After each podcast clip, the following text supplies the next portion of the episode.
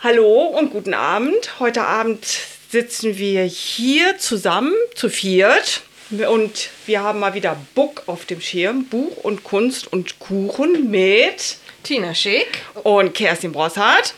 Und wir haben es leider immer noch nicht geschafft, die Aufnahme in ein Osnabrücker Café zu verlegen, was wir ja eigentlich machen wollten, von wegen Kunst und Kuchen. Denn wir wollten eigentlich von einem Osnabrücker Café ins nächste gehen und dort den Kaffee und den Kuchen testen. Aber wir haben heute was viel, viel Besseres. Naja, was Besseres vielleicht nicht, aber eine gute Alternative. Wir sitzen nämlich in dem sagenumwobenen Küchenstudio von der Osnabrücker Rundschau. Und hier gibt es nämlich normalerweise den legendären VfL-Podcast schon seit über einem halben Jahr, ne? Weit über einem halben Jahr. Nee, und weit Tina, über ein Jahr. Ja, und Tina und ich haben nämlich heute zwei ganz tolle Gäste hier.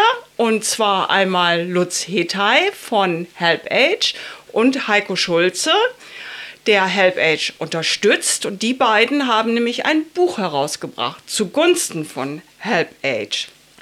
Jetzt ist es so, das Buch heißt Herz auf Füßen. Und bevor ich jetzt äh, weitergehe, das hat auch demnächst Premiere. Es ist zwar schon ein bisschen vorgestellt worden in der Presse und so weiter, aber am 17.01. wird abends im Spitzboden in der Lagerhalle ein, wird es eine Lesung geben, wo das Buch nochmal mit einzelnen Personen, die dort ihre Kurzgeschichten geschrieben haben, äh, als Lesung vorgestellt. Und das Buch wird auch äh, an einem Stand von Help Age am 21. Januar auf der Osnabrücker Buchmesse vorgestellt werden. Da ist also auch Help Age vor äh, Ort. Und an beiden Stellen kann das Buch erworben werden und natürlich auch über den Geest Verlag und ganz normal im Buchhandel. Jetzt habe ich mir aber die ganzen Artikel, die mittlerweile äh, erschienen sind, schon mal durchgeguckt und äh, auch das Buch habe ich mir angeguckt. Ich glaube, das ist ja überhaupt das Wichtigste. Das ist das Aller, Allerwichtigste, deswegen sitzen wir hier.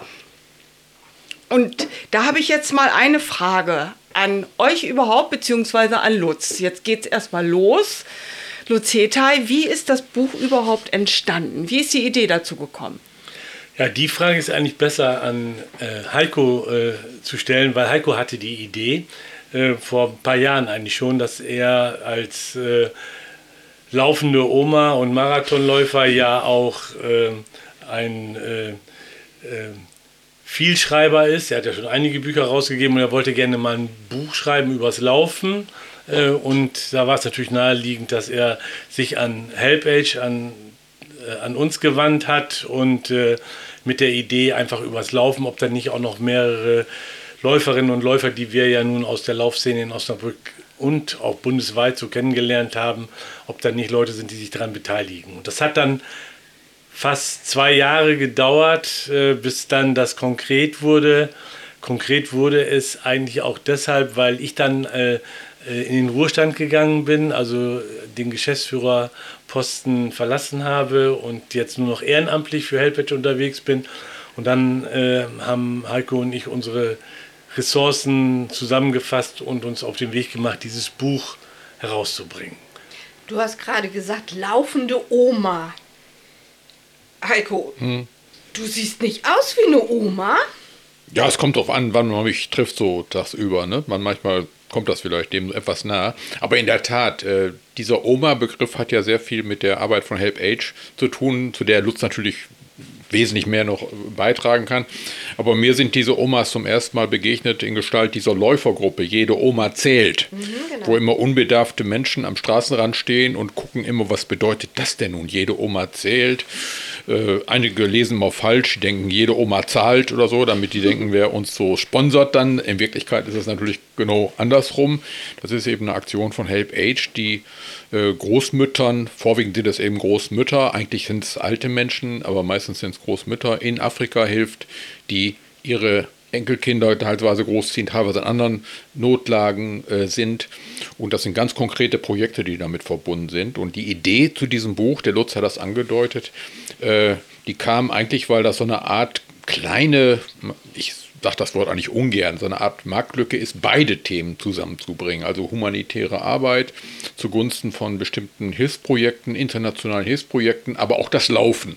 Bücher über Laufen gibt es etliche und über diese anderen Themen sicherlich auch, aber das beides mal zusammenzuführen in einem Buch und dann auch noch über 40 Autorinnen und Autoren zu gewinnen, die das auch so versucht haben zu machen oder das auch praktizieren. Das war eben sozusagen die Herausforderung dieses Werkes. Jetzt noch mal zu dem ähm, Buch beziehungsweise zum Laufen auch. Also das Buch geht ja, also die Erlöse davon an Help Age Aid. Das ist natürlich klar, dass für mich, äh, wenn da was eingenommen wird, ähm, dass das als Spende weitergeht. Aber ich habe mich immer schon gefragt, ich bin nun keine Läuferin, muss ich gestehen, ähm, wie das denn funktioniert mit diesen Sponsorenläufen. Also ich kriege das ja auch mit von Schulen oder so, die machen das ja auch manchmal, dann gucken die sich irgendwas aus. Und äh, ich habe das nie verstanden, muss ich gestehen. Ja, ähm, der klassische Schulsponsorenlauf, ähm, ähm, der funktioniert ja eigentlich so, dass äh, ein Schüler oder eine Schülerin ihre Eltern, Onkels, Freunde oder so bezahlt, äh, fragt, ich laufe ein, wenn, was bekomme ich an Geld, wenn ich einen Kilometer laufe. Und dann sagt der Großvater oder die Großmutter hier, du kriegst dann ein Euro, der äh, Vater oder die Mutter 50 Cent, die Schwester vielleicht 10 Cent für jeden gelaufenen Kilometer. Und wenn sie dann in, einer, in eine Runde laufen von einem Kilometer, dann haben sie sozusagen sag mal, 3 Euro eingenommen. Wenn sie 10 Kilometer laufen, kommen sie auf 30 Euro. Ich habe mal einen Sponsorenlauf miterlebt. Ähm, da ist ein Schüler, der, der ist auch ein Sponsorenlauf für HelpAge. Der ist dann sage und schreibe, der war noch in der, äh, also in der vierten Klasse. Der ist da 15 Kilometer äh, äh, gelaufen um das Emma-Gymnasium, hat wirklich über 300 äh, Euro eingesammelt, womit keiner gerechnet hat. Ich muss aber gleich sagen, äh, dass das bei äh, den Läuferinnen und Läufern, die für jede Oma zählt, läuft, äh, läuft das ein bisschen anders. Und, Soll ja, ich das jetzt äh, mal kurz? Ja, ja natürlich. Heiko, um, Deswegen sind wir ja hier. Ja, okay. ähm, äh, es gibt ja äh, den Marathonlauf in Berlin. Und in, da wollen ungefähr pro Start ungefähr bis zu 150, 200.000 Leute weltweit äh, an den Start gehen, weil es so ein beliebter Lauf ist. Nach New York und nach ähm, äh, Tokio, glaube ich, ist der ja, drittgrößte und London der drittgrößte oder viertgrößte Lauf auf der Welt. Startplätze gibt es nur 40.000 und äh, HelpAge äh, ist es gelungen, äh, so über die Jahre eine äh, Partner, eine Charity-Partnerschaft mit dem Veranstalter vom, äh, von dem Berlin-Marathon äh, einzugehen oder zu vereinbaren. Das heißt, wenn sich jemand jetzt bei dem, äh, dem Berlin-Marathon meldet, kommt ja nur jeder Dritte an einen Startplatz oder jeder Vierte und die anderen können sich dann bei, äh, bei zum Beispiel bei HelpAge melden und sagen, ich würde gerne laufen. Äh, und äh, wir haben dann vereinbart, dass die Leute dann äh, laufen und die müssen dann ungefähr 500 Euro sammeln damit sie diesen Startplatz bekommen. Das ist so die Idee. Die ah. Idee, die kommt auch ein bisschen aus London. London ist eigentlich der Charity-Lauf. Also im schlechthin. Prinzip versteigert ihr dann die Plätze, die ihr vom Berlin-Marathon äh, zur Verfügung gestellt kriegt, die äh, gebt ihr dann weiter gegen eine Spende. Ja, aber das mhm. ist so, dass äh, HelpAge diesen, diese Plätze auch bezahlt. Also die müssen wir bezahlen, die kriegen wir nicht geschenkt. Und dann sagen wir, äh, und wir waren da noch relativ, wir haben das nicht so festgemacht, aber gesagt, es wäre schön, wenn ihr dann wenigstens pro Kilometer 10 Euro äh, äh, sammeln könnt. Das wären dann 421 aus, sind das 42,15 ne, oder Kilometer. Aber dann pro Person? Pro Person, ja. Wie viele Plätze habt ihr da? Wir hatten unser sozusagen Rekord war bei 200 Plätzen und da haben wir durchschnittlich äh, fast äh, 750 Euro eingenommen. Es gab auch Leute, die haben 5000 Euro gesammelt.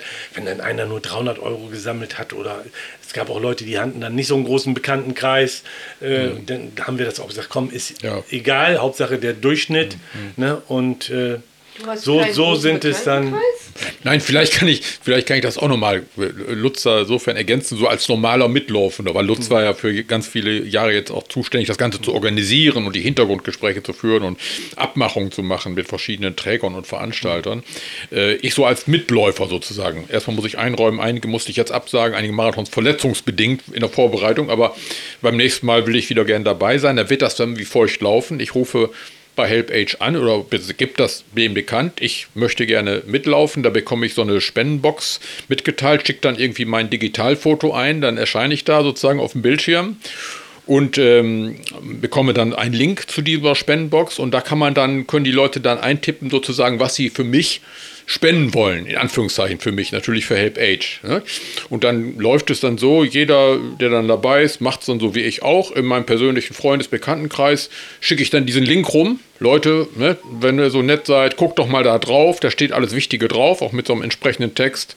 Äh, da seid ihr informiert und äh, helft mir dann für Help Age äh, dieses und die, die Projekte das Geld so ein bisschen einzutreiben. So läuft es dann sozusagen. Nicht? Das ist so der praktische Weg. Man ah ja, aber ihr habt dann so einen Link an. trotzdem also so pro Jahr ein festes Kontingent, was ihr dann vergeben könnt oder an Laufplätzen. Ja, also wie, äh, das wird vorher ausgehandelt. Es gibt auch noch andere Hilfsorganisationen. Der BUND macht das äh, auch und Save the Children hat das auch gemacht. Ah. So, aber wir sind damals damit angefangen.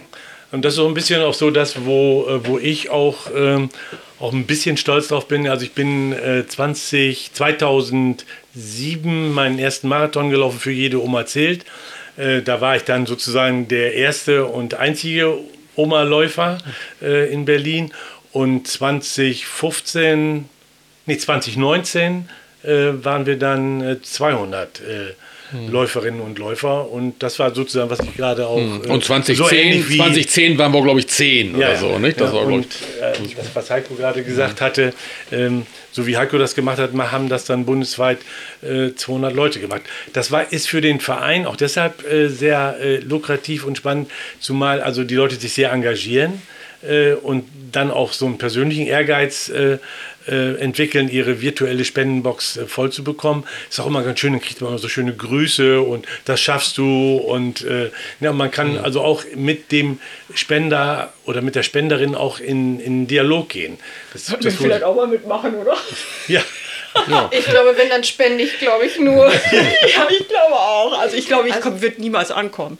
Nee, ganz bestimmt nicht. Wobei, wir gehen dann in Berlin Kaffee trinken und lesen. Wir winken denen zu, genau. Wir, genau. wir spenden dann und wir winken und äh, genau. machen dann... Motivieren genau, das ist ja noch eine Idee. Richtig, genau. So, jetzt haben wir ganz viel über das Laufen geredet. Wollen wir jetzt auch noch so ein bisschen über das Buch vielleicht? Ja, ich wollte jetzt gerade einfach fragen, ob das die Läufer, die da, äh, also es ist ja eine Anthologie, die äh, da mitgeschrieben haben, ob das alles welche sind, die jetzt beim Marathonlauf zum Beispiel mitgemacht haben oder äh, haben die einen anderen Hintergrund? Die meisten ja. Also, ähm, also es ist so, dass äh, gut, den einen Teil, Heiko, den musst du noch mal mhm. gleich vielleicht mhm. erklären, aber sagen wir mal so, aus, aus dieser Läufergruppe äh, oder Läuferinnengruppe sind ja auch äh, auch einige Läuferinnen dabei, äh, die haben eigentlich äh, schon eine Marathonerfahrung, auch viele eine Berlin-Marathon-Erfahrung. Aber auch woanders sind sie gelaufen. Ne?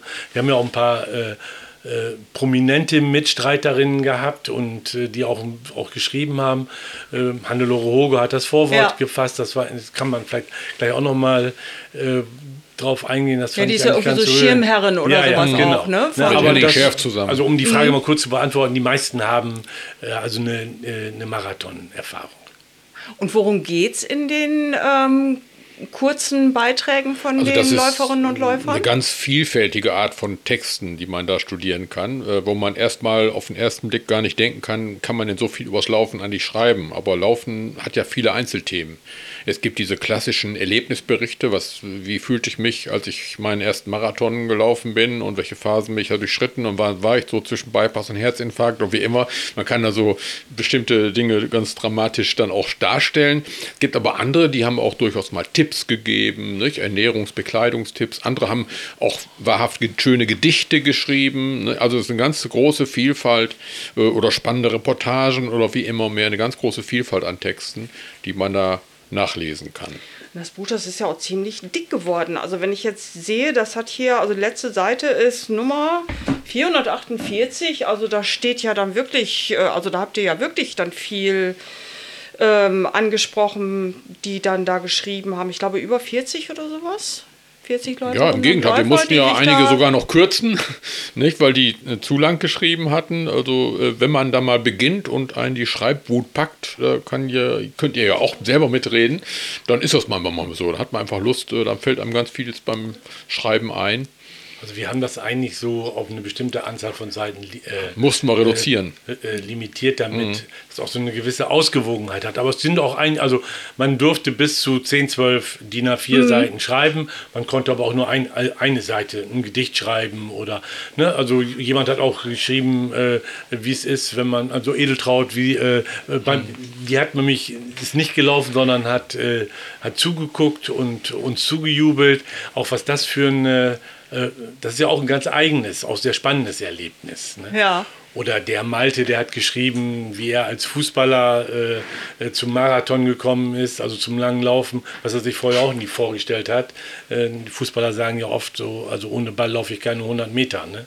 Und da muss man ja nun fast, äh, Kann Lutz ja aus eigener Erfahrung auch berichten. Ist auch wenn man erst so vier Fußballer Stunden ohne. Ball laufen muss, das ist schon, äh, schon schwer, sich vorzustellen. Wollte denn eben vielleicht noch so ein paar, ähm, ja, vielleicht bekannte Schreiberlinge nennen, die sich da verewigt haben, sage ich jetzt mal?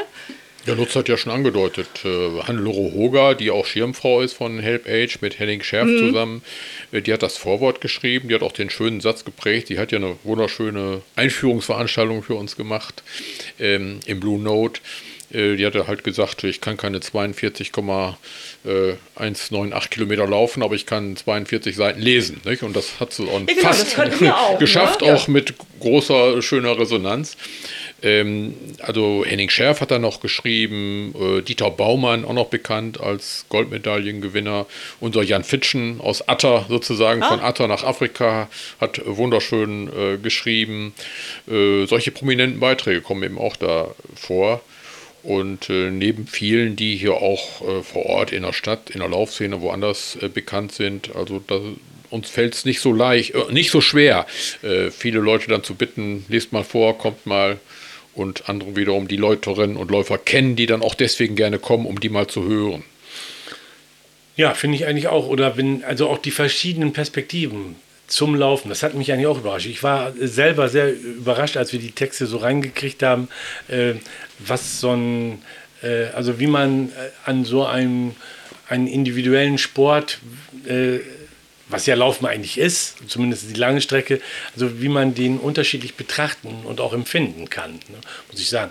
Zum Beispiel auch der Michael Brinkmann, der ist äh, der Organisator und Chef des Münstermarathons, ist ja auch kein unbedeutender Marathon in der äh, in der, in der deutschen Marathonszene. Der hat äh, also auch einen Beitrag äh, äh, geliefert, den ich auch ganz spannend fand, aus Sicht des Veranstalters. Ne?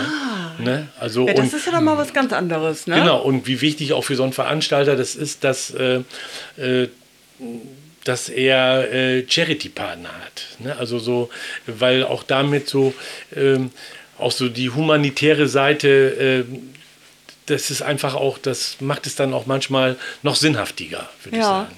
Ja, ihr habt das ja auch betitelt, ähm, ein Lauf- und Lesebuch. Also, dass es also nicht nur darum geht, um jetzt äh, laufen zu lernen, sage ich jetzt mal, sondern dass man wirklich auch äh, drin stöbern kann und dann sich äh, ganz gemütlich damit zurücklehnen kann und es einfach genießen kann. Habe ich so richtig verstanden, oder? Also ich würde sagen, ja. Also das ähm, finde ich, das ist ein richtiges Buch zum, was man nicht von, von der ersten bis zur letzten Seite durchlesen müsste, sondern äh, man stöbert da wirklich drin rum. Und eigentlich glaube ich, wer da, äh, zum, wer da rumstöbert, der wird bei jedem, bei jedem Beitrag auch hängen bleiben. ja. Man kann es auch von hinten nach vorne lesen. Und wir schreiben eben auch ganz äh, unterschiedliche Leute aus unterschiedlichen Beweggründen, was sie überhaupt zum Laufen gebracht hat und wie sie dann auch Lauf erleben. Es gibt also diese klassischen äh, Läuferinnen und Läufer, die auch mal durchaus auf eine Zeit gucken und ehrgeizig sind dabei und natürlich Spitzensportlerinnen und Sportler sind auch dann dabei. Und, und es gibt eben welche, die wirklich aus äh, Freude an der Bewegung laufen. Wie du zum Beispiel, so eine Heiko, ne? Zeit bieten, schnurzegal sind. Hoffe ich zumindest, obwohl ich laufe immer gegen mich selbst äh, grundsätzlich. Ich laufe Ja, immer wenn gegen, gegen den Spaß machen vorherigen würde, Lauf. würdest du es nicht tun. Ja, natürlich, na klar. Ne? Natürlich, also, natürlich. Ja, und Lutz ja genauso, denke ich mal. Das ist klar. Ja, also ich ähm, war eigentlich auch eher so, äh, ich bin ja vom Haus aus eigentlich Handballer und äh, Fußballer. Ähm, und ähm, das war für mich schon eine, eine große Herausforderung, dann dieses Laufen anzufangen, weil, es, äh, weil ich mir das wirklich auch nicht vorstellen konnte.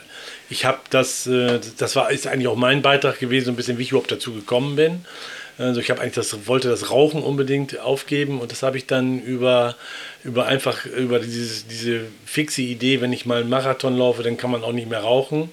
Äh, Und eigentlich kann man das dann Stimmt auch das nicht mehr. denn? Ja, stimmt. Also ich, mi, mi- mir ist es gelungen und äh, man, ich habe gemerkt, dass erst über, die- über einen längeren Zeitraum man dieses Wohlgefühl, dass ich dieses Wohlgefühl äh, empfunden habe, dass ich dann eigentlich immer mehr zu mir selber hingelaufen bin.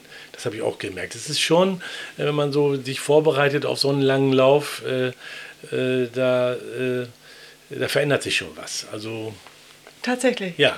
Also das Buch soll ja auch so ein bisschen motivieren. Menschen äh, wie euch zum Beispiel, dass ihr euch auch Ja. noch mal vorstellen könntet, warum eigentlich nicht. Ja, Tina, denn da sind sehr das viele, denn das sind sehr viele wa? Beiträge da drin, die stellen das auch durchaus äh, authentisch und glaubwürdig dar. Ne? Also ich habe zum Beispiel, ich kann ja auch aus eigenem Erleben da darstellen, ich habe auch mal geschrieben, wie ich so vor Jahrzehnten zu der Idee gekommen bin und wie mühsam ich da angefangen bin mit so einer Stoppuhr und habe mal versucht, drei Minuten erstmal durchzuhalten, das allererste Mal.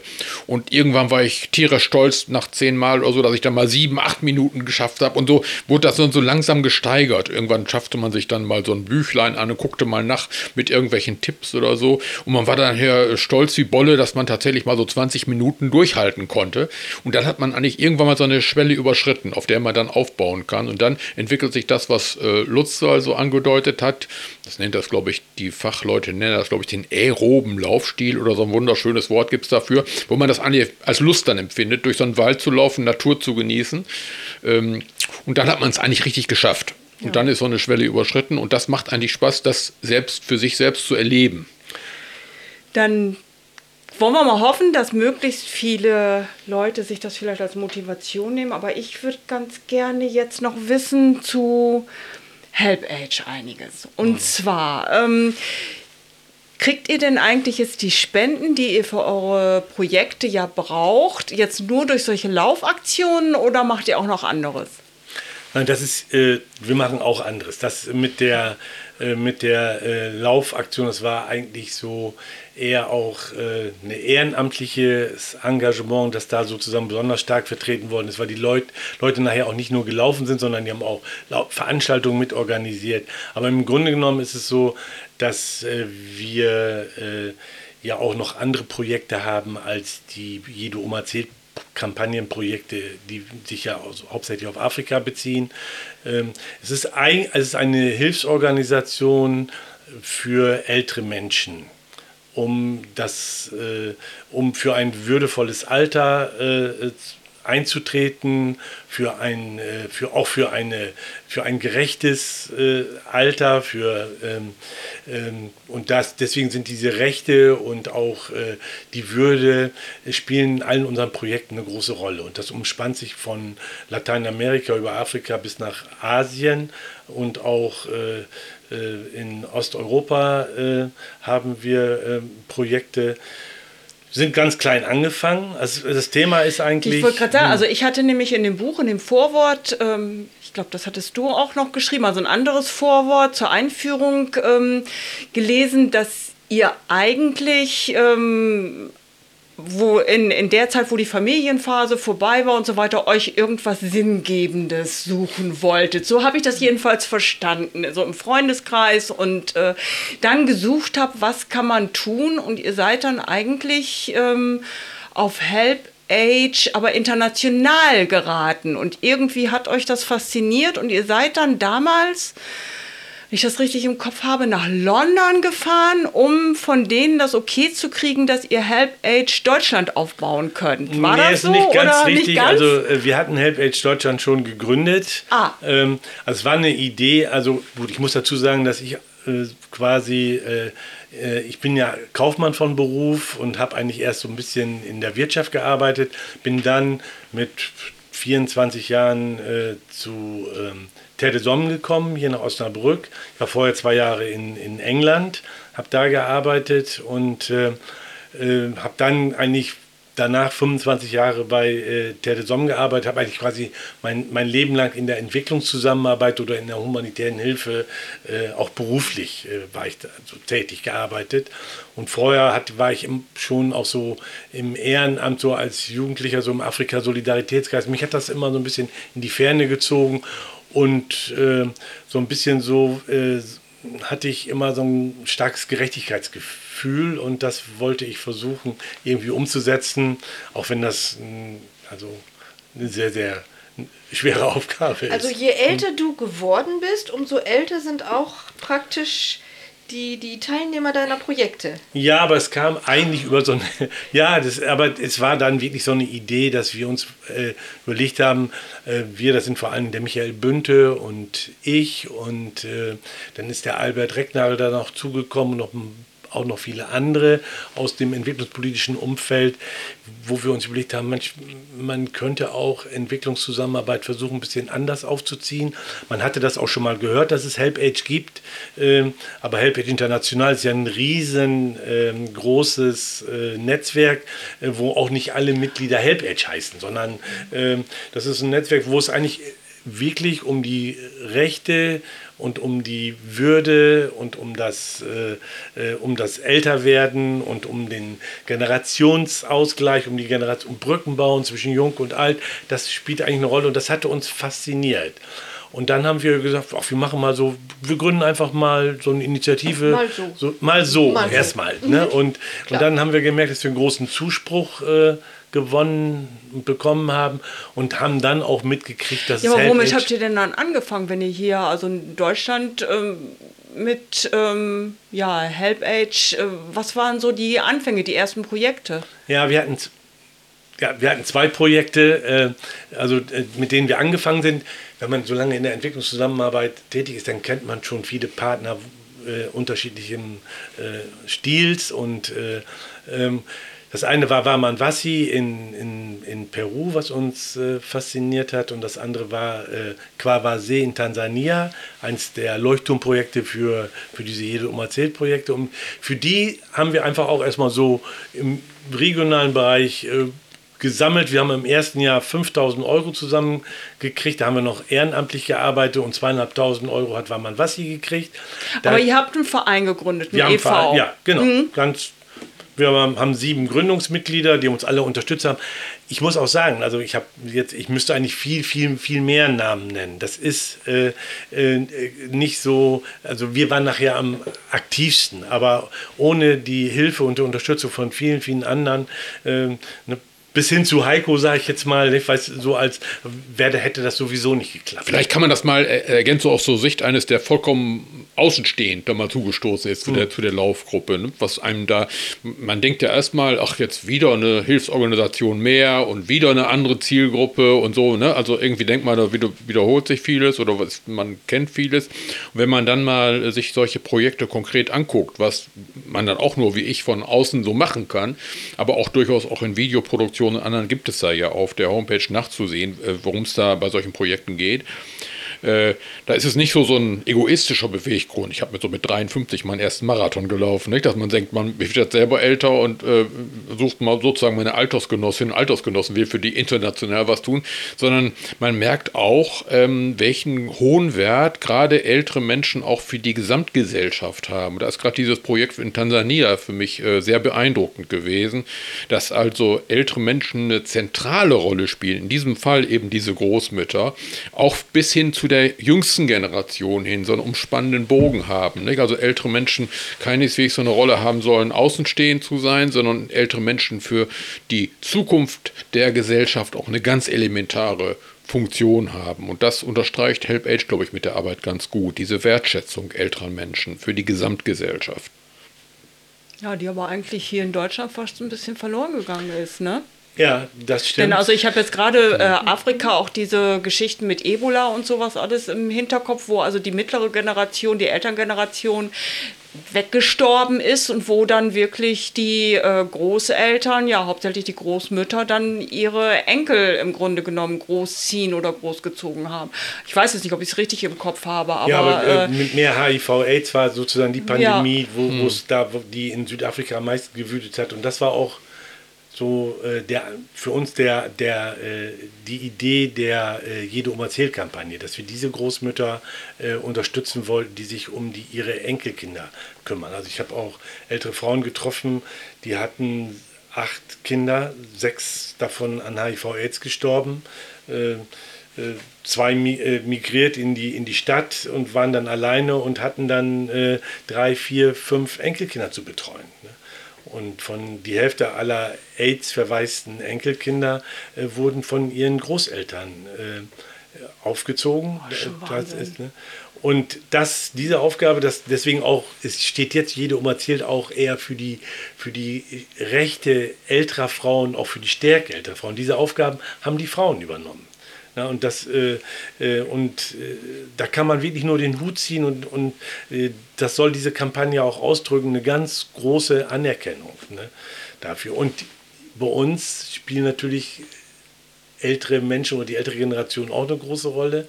Jetzt müsste ich gleich nochmal so einen Bogen zu Henning Scherf äh, knüpfen. Der hat das Thema ja besonders aufgegriffen. Also wie wichtig Wollte ich sagen, der ist ja da in Bremen, ne? Ist Genau. der sehr aktiv mit, der hat ja auch so Senioren, ähm, ja, Club ist jetzt der falsche, aber dann äh, so Aktionen und sowas alles auf den Weg gebracht und da auch so ein Senioren-WG und äh, solchen Geschichten angefangen, ne? Also ich finde den sehr, äh, sehr, also ich finde es sehr gut, was der da macht und der ist ja nun auch ganz gut in, nach außen damit gegangen. Ja, ich meine, der war ja auch ein sehr, ist, oder ist ja auch noch ein sehr bekannter äh, äh, Mensch. Also hat für mich absoluten Vorbildcharakter. Also äh, ich habe ihn jetzt ja auch ganz gut kennengelernt. Er ist auch schon mal einen Marathon gelaufen übrigens. Äh, und der hat uns auch, äh, das sind auch solche solche Menschen, die einen dann auch so begleiten und äh, der hat uns wirklich auch unter die Arme gegriffen. Ne? Da waren wir noch ganz klein, da war da Michael und ich waren dann bei der Heidemarie Viktorek-Zeul, Bundesministerin damals für äh, äh, ähm, Wirtschaftliche Zusammenarbeit. für äh, wirtschaftliche. Zusammenarbeit, danke. Äh, und ähm, äh, das, war, äh, das war für uns ein Durchbruch. Daraus hat sich eine große Kooperation zwischen dem Ministerium und dem internationalen Netzwerk Helpage äh, ähm, entwickelt. Um das vielleicht nochmal im Fall von Henning Schärf noch ein bisschen plastischer zu machen. Ähm, viele denken immer so von außen hin, ach, so ein prominenter Name, der macht da irgendwie kosmetisch was dabei oder so, damit das alles so, so schön aussieht. Ähm, eine kleine Anekdote nur, äh, wie sehr der auch von der eigenen Seele und vom Herzen so dabei ist. Ähm, ich habe das, habe ja auch tatsächlich viele Buchproduktionen so hinter mir und da kam tatsächlich äh, eine handschriftliche Datei von ihm richtig schön in Schönschrift geschrieben, wo er seinen Beitrag drauf geschrieben hat. Ne? Also richtig vom Herzen, nicht irgendwie so ein Sekretär, hier, äh, Sekretär, schreib mal irgendwie, mein persönlicher Assistent, schreib mal irgendwie was für mich, so ein, so ein äh, 0815-Text oder so. Ganz so ein richtig so von sich selbst äh, gehend, so ein von Herzen gehender Text. Und das fand ich äh, persönlich ganz beeindruckend, obwohl ich die äh, Schweinearbeit hatte, das abzutippen, aber das habe ich dann auch gerne gemacht, äh, weil das eben so schön persönlich war. Stimmt. Aber du hast das wenigstens, kannst dir das einrahmen. Natürlich, das kann ich ja. Ähm, jetzt nochmal äh, zu Help Age. Also du sagtest vorhin auch, dass ihr da ähm, Großmütter auch kennengelernt habt. Wart ihr denn dann selber direkt auch in Afrika und habt eure Projekte besucht, sage ich jetzt mal so? Ja, ich war also regelmäßig äh, bin ich dorthin gefahren. Ähm, Also nicht nur, dass ihr jetzt praktisch von, von Deutschland aus die Spendensammlung und sowas organisiert, sondern ihr fahrt auch auch tatsächlich hin und ähm, überbringt das da, beziehungsweise bringt dann da Projekte ans Laufen und so weiter. Ja, nee, wir, das, was man so im Fachjargon implementieren nennt, also das machen wir nicht. Also wir, wir, äh, wir äh, ergreifen nicht die Initiative für Projekte, sondern wir suchen oder wir nehmen Kontakt zu Partnern auf.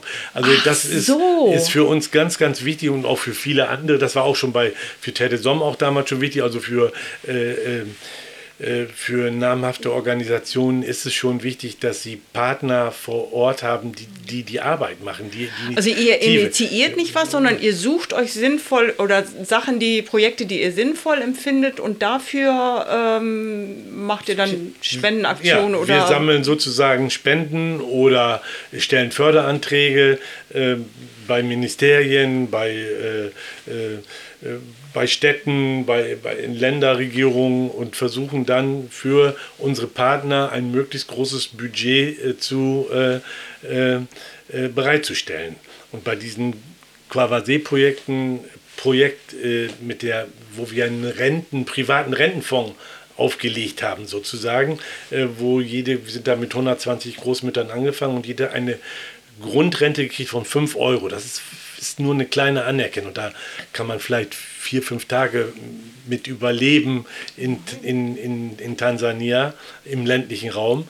Ähm, aber es hat so eine Signalwirkung gehabt. Äh, und äh, das hat natürlich auch den Charakter gehabt, dass ähm, man da auch schlecht dann, äh, also einmal eine Rente ist auch immer eine Rente. Das heißt, äh, ähm, da muss man dann äh, auch äh, langfristig sehen, dass man das, äh, dass man das finanziert bekommt. Vielleicht kann ich das als Außenstehender noch wieder nur ergänzen, weil ich da nicht nie mitgereist bin, aber solche Filme eben kenne. Ne? Da gibt es aber auch an, schön anzugucken auf der, der Homepage von, von HelpAge.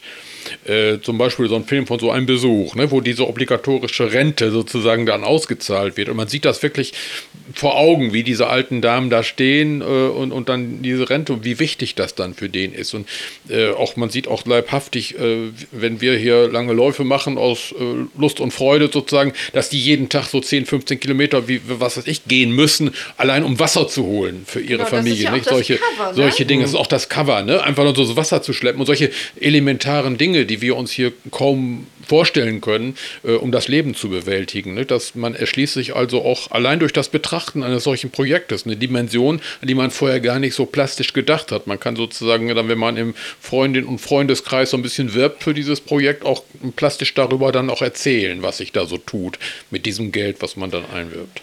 Also und die Partner, die kommen auf euch zu oder ihr sucht tatsächlich irgendwo ein Projekt und ähm, also ihr man, sucht die Partner. Ja, also das ist immer so eine Gegenseitigkeit. Also das ist sowieso, sowieso ganz wichtig bei der, äh, äh, finde ich, bei der, bei der äh, ähm, Entwicklungszusammenarbeit, bei der humanitären Hilfe, dass das auf Augenhöhe passiert. Das ist ne, also und deswegen sind die Besuche auch wichtig. Wir haben auch, wir äh, laden, haben auch Partner zu uns eingeladen, also auch äh, ähm, auch äh, aus Tansania, der Projektpartner Quavasee, der war bei uns wie viele andere auch, aber wir fahren da auch hin und dann entwickelt man, äh, das ist, äh, entwickelt man äh, neue Ideen gemeinsam, wie's- wie kann es weitergehen und, und so weiter. Und solche Projektreisen, die sind schon auch, äh, auch wichtig, auch für die Betroffenen selber, dass die einen auch mal kennenlernen und dass, dass man selber das auch viel besser einschätzen kann. Und oft habe ich dann auch äh, ähm, Leute und auch Spenderinnen und Spender mitgenommen, die dann natürlich auf, ihr, auf, auf eigene Kosten dann äh, äh, ihre Reise bezahlt, um eigentlich auch so äh, bezahlt haben, um auch da dass man das sich mal so vor Augen führen kann. Alexa zum Beispiel, die hat einen sehr schönen Reisebericht in unserem Buch Herz auf Füßen geschrieben ähm, und äh, die das so als, äh, als Person, die ist vom Beruf Tierärztin, die ist, kommt nicht aus der Entwicklungszusammenarbeit und äh, also das ist schon äh, beeindruckend zu, äh, äh, zu lesen, wie sie das so empfunden hat. Selbst für mich. Ne? Also letztendlich ist es wirklich so, dass bei diesen Projekten jeder, der dafür was gegeben hat, sage ich jetzt mal, auch wirklich sehen kann, wo sein Geld dann geblieben ist. Weil manchmal stellt man sich ja wirklich die Frage, so bei einigen großen Entwicklungshilfeprojekten oder sowas, was damit passiert. Und meine Frage wäre jetzt auch, wie ihr sagtet ja Tansania und auch andere Länder, wird das da denn auch von der politischen Seite aus honoriert? Oder seid ihr da nicht gerne gesehen oder ähm, wie ist da so das Verhältnis? Das hängt vom, also auch vom Regime ab. Ja. Ähm, aber so zum Beispiel in Tansania, äh, natürlich äh, ist, äh, in, in Tansania war das so eine, äh, äh, diese, diese, dieser private Rentenfonds, dieses Projekt und Help International hatte noch in einer anderen Region, in der Der Region muss ja auch irgendwo Goro, ver verwaltet werden Ja. ne? und dann dahin. ja, äh, das wird, das muss man natürlich auch mitfinanzieren, äh, aber das hatte so eine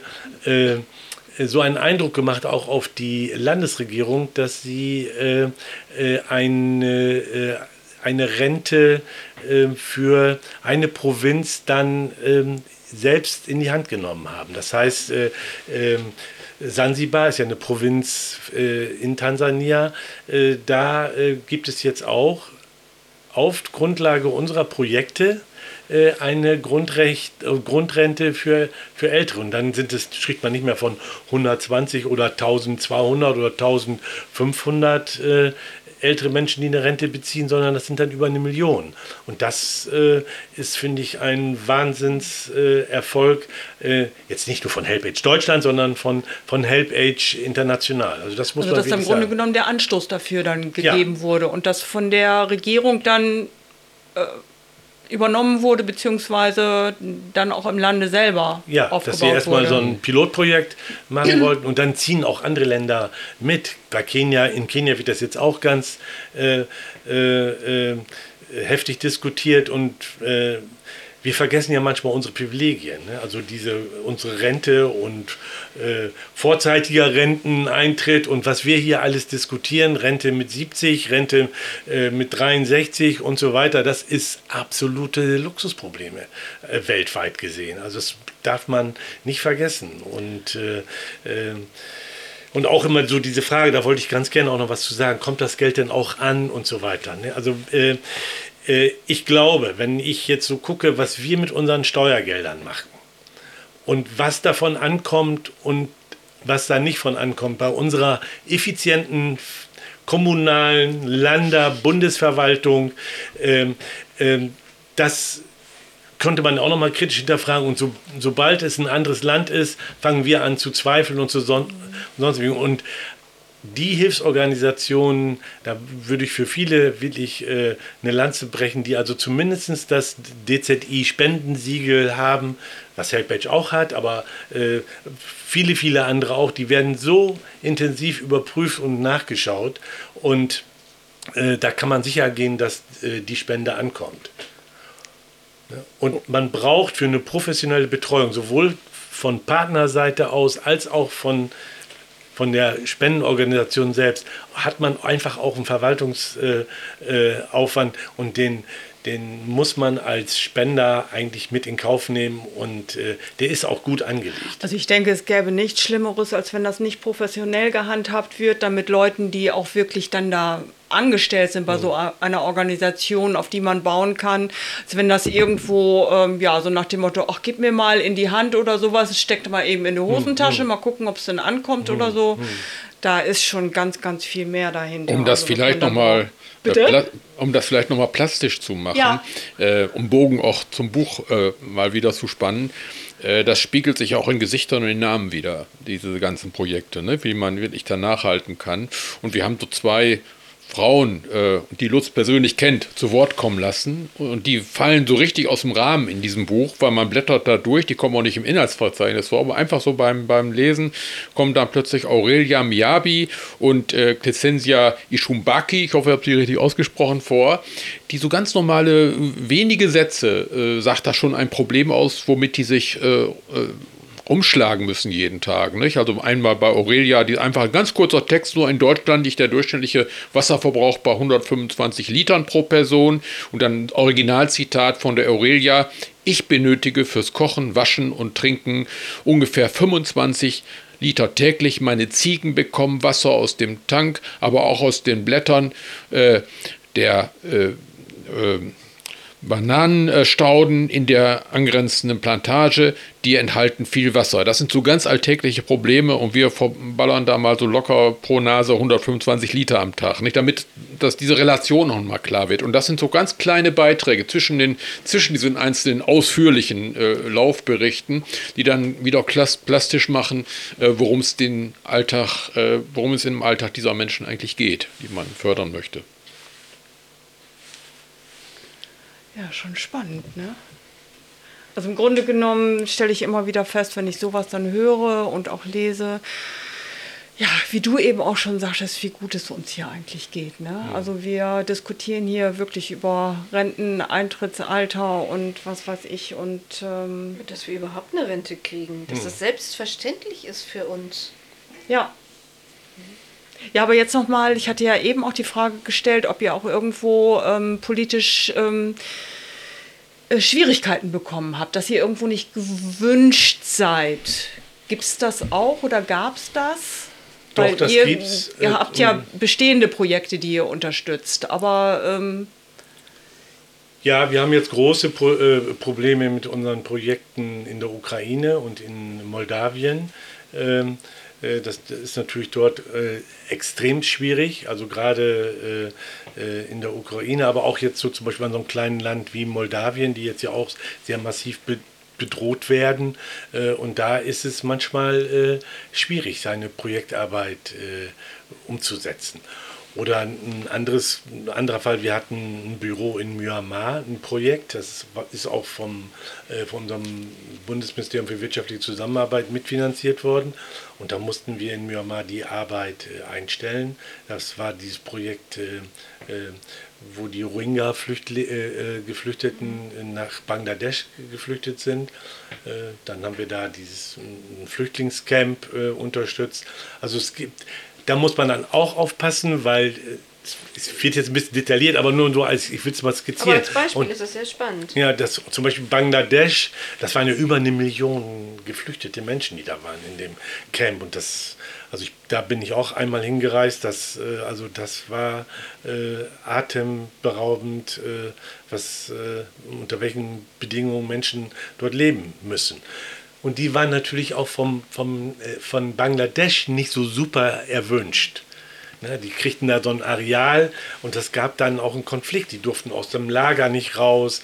Also viele Rechte wurden denen einfach nicht zugebilligt. Auch da war es so, dass die ältere Generation sich um die kleinen Kinder gekümmert hat und die mittlere Generation, das ist in vielen Flüchtlingscamps übrigens so, versucht dann, sich über Wasser zu halten. Das ist eine ganz klare Aufgabenverteilung. Äh, ne? Also Oma, Opa, kümmert ihr euch mal um die Kinder und seht zu, dass die, die Lehmhütte einigermaßen oder die Plastikhütte einigermaßen äh, aufrechterhalten wird. Und wir müssen mal gucken, wie wir äh, irgendwo äh, genügend Geld zum Überleben bekommen. Ne? Aber wurdet ihr dann richtig auch angegangen, wenn ihr da helfen wolltet? Oder war es einfach nur komplizierter, weil nee, es jetzt im anderen Land war, weil ihr den Flüchtlingen dort helfen wolltet? Oder? Nee, also das habe ich jetzt so in, in meiner Amtszeit nicht erlebt, dass wir so richtig äh, äh, massiv angegangen worden sind. Aber man muss sich dann natürlich schon auch äh, entsprechend verhalten. Also wir haben auch Projekte im Iran gehabt, äh, äh, auch für Ältere und da war es natürlich sehr schwer, äh, gerade Menschenrechtsprojekte mhm. wirklich auch so aufrechtzuerhalten, dass sie auch wirklich noch Menschenrechtsprojekte sind. Ne? Und äh, da muss man dann schon aufpassen. Ne? Aber Lutz hat ja schon angedeutet, es gibt eben auch Länder, äh, jetzt jenseits von großen Kriegs- und sonstigen Katastrophen, die, die wir alle da schlecht beeinflussen können und an humanitäre äh, Dinge da appellieren kann in solchen furchtbaren Situationen. Es gibt natürlich das, was äh, Lutz erwähnte mit Tansania und anderen Staaten, wo sich dann ganz mühselig so ein paar soziale Fortschritte im System ergeben. Und die sind natürlich dann auch global immer zu erkämpfen gegen gesellschaftliche Eliten. Ne, wo, wobei es dann wichtig ist, dass NGOs, also diese Non-Governmental Organizations wie, wie, wie HelpAge, dann auch selbst agil sind mit den Reformkräften im Land, sozialen Reformkräften im Lande, um Fortschritte durchzusetzen. Und weil du eben selber, Kerstin, eben ansprachst, unsere eigene sogenannte privilegierte Situation. Bei uns gibt es ja auch noch eine ganze Menge Soziales zu tun und eine ganze Menge Menschen, die bedürftig sind. Aber jeder soziale Fortschritt, den wir mühsam erkämpft haben, wie zum Beispiel eine Rente, wie ein Mindestlohn und viele andere Dinge mehr, die waren ja auch mal immer ein, Aus, ein, Produkt von Kämpfen sozusagen, von Engagement, von Auseinandersetzung. Und wenn man das äh, sozusagen, diese Botschaft, es lohnt sich, für soziale Fortschritte zu kämpfen. Und das lohnt sich, einen Bogen zu spannen, bis hin zu so einer Arbeit von so einer NGO in bestimmten Ländern. Äh, dann ist das eine schöne Sache, wofür sich dann auch so Läuferinnen und Läufer wiederum einsetzen können. Hm. Ja, das war ja nun eine sehr, sehr, sehr intensive Stunde. Ich denke, ja, wir sind spannend. fast durch. Ne? Total spannend und äh, eigentlich kann man sich nur wünschen, dass es viel, viel mehr Leute gibt, die sich ähm, ja, engagieren für irgendwelche sozialen Projekte oder auch eben politisch engagieren, damit das möglich ist bei solchen Projekten. Und vor allem jetzt, die am 17. bei eurer Spitzbodenlesung in der Lagerhalle das Buch kaufen oder sonst auch im Handel und dann Spaß am Lesen haben. Und die am 21. Januar zur Buchmesse kommen und da können die sich nämlich an dem Stand auch noch mal ganz in Ruhe das Buch angucken und über HelpAge informieren und ähm, ja und auch unsere beiden Gäste persönlich kennenlernen. Ganz genau, die werden und nämlich beide Fragen anwesend stellen, sein. die vielleicht jetzt Gerne aufgekommen sind. Ihr genau. antwortet? Gerne doch. Lutz Hetay und Heiko Schulze werden da sein. Richtig. und berichtet haben wir über das Buch, das heißt Herz auf Füßen. Ja. Sehr spannender Titel, finde ich auch. Nicht das Herz in der Hose, sondern. Äh, ja, gut, also ich kann mir vorstellen, bei manchen Projekten, dass einem da wirklich das Herz in die Hose ja. rutscht. Also jetzt ganz ehrlich, ne? Aber die haben wirklich äh, das gute Herz, das schlägt für tolle Projekte im Laufen auf Füßen. Genau, und wir hoffen, dass es bei vielen jetzt auch schlägt. Genau. Und können sich einfach ein bisschen weiter auch informieren. Und damit legen wir das Buch allen Zuhörerinnen und Zuhörern ganz kräftig ans Herz. Ne? Und nochmal danke an Lutz und Heiko. Ja, sehr gerne. Danke auch. Ja, vielen Dank auch für, die, für das Interesse und für die Fragen, die es einem auch ermöglichen, äh, Antworten zu geben. Danke. Ja, bitte. Gerne doch.